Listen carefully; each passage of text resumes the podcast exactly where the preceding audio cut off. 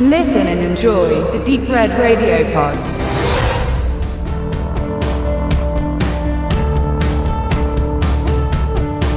Es gibt Gangster, die sind einfach eine Nummer zu groß. Auch für Polizisten, die ihre Marke dazu verwenden, um im illegalen Gewässer ihre Pension aufzuwerten.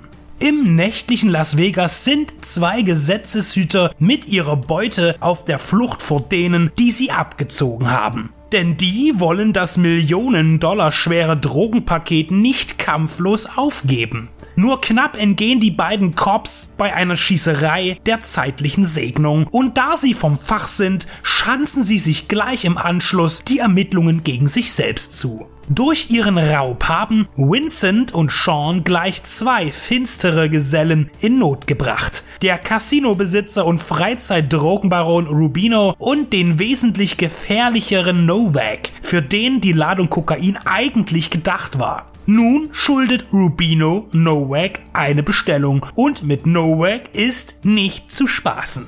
In der Unterwelt von Vegas gibt es keine Geheimnisse und Vincent wird schnell als Verursacher enttarnt. Rubino lässt dessen Sohn entführen als Druckmittel, um seinen Besitz zurückzufordern.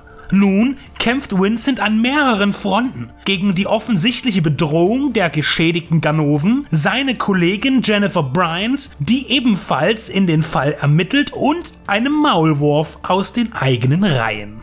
Das Hollywood-Regiedebüt des Schweizers Baran Booda wurde bei Kritikern überwiegend negativ aufgenommen nach seinem Cyber-Thriller Who Am I? Kein System ist sicher, der optisch und inszenatorisch dem deutschen Kino zeigte, was im Punkt Genre so gehen kann. Mit genügend Unterstützung eines finanzstarken Studios kam der Ruf aus Amerika und die Hoffnung war groß. Und wenn man nüchtern an Sleepless eine tödliche Nacht herangeht, dann wurde diese auch nicht enttäuscht.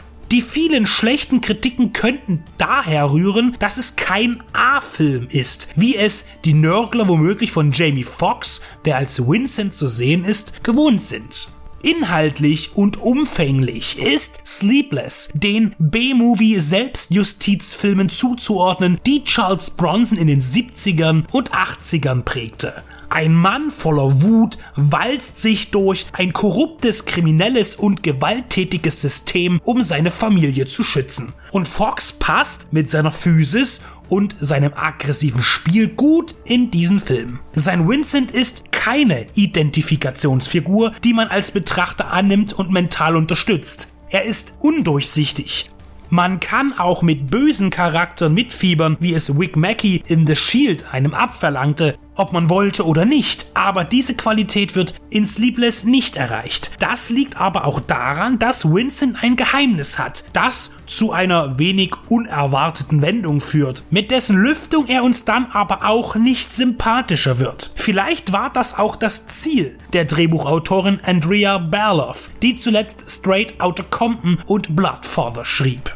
So sehr man auch mit dem personellen Mittelpunkt hadert und man ziemlich schnell dahinter kommt, wer die undichte Stelle bei den Cops ist, so sehr man die schrille Welt von Las Vegas, einem Ort, der ohnehin durch Korruption und mit Mafiageld aufgebaut wurde, bis er zu einem anerkannten Platz für Glücksspiel und exzessiver Unterhaltung wurde, auch schon im Zwielicht und bei Dunkelheit in Filmen und Serien gesehen hat. Sleepless hat eines für sich. Er ist schnell, direkt, dreht auf und zieht bis zum Schluss durch.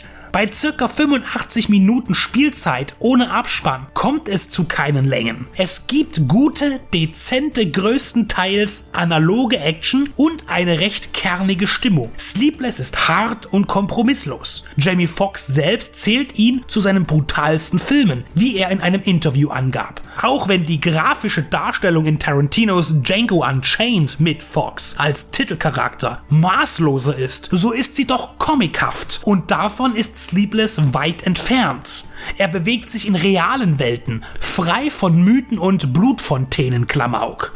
Womöglich ist das Wort routiniert nicht schmeichelnd, vor allem nicht für einen Regisseur, der seinen vierten Langfilm abliefert, aber es ist dennoch treffend und keinesfalls boshaft gemeint. Das Remake des französisch-belgischen Thrillers Nuit Blanche von Frédéric Gendin aus dem Jahr 2011 ist eckenloses Bewegungskino ohne Tiefe und dem Drang, eine poetische Geschichte zu erzählen. Mehr sollte man auch nicht erwarten und verlangen. Und dann funktioniert Sleepless einwandfrei.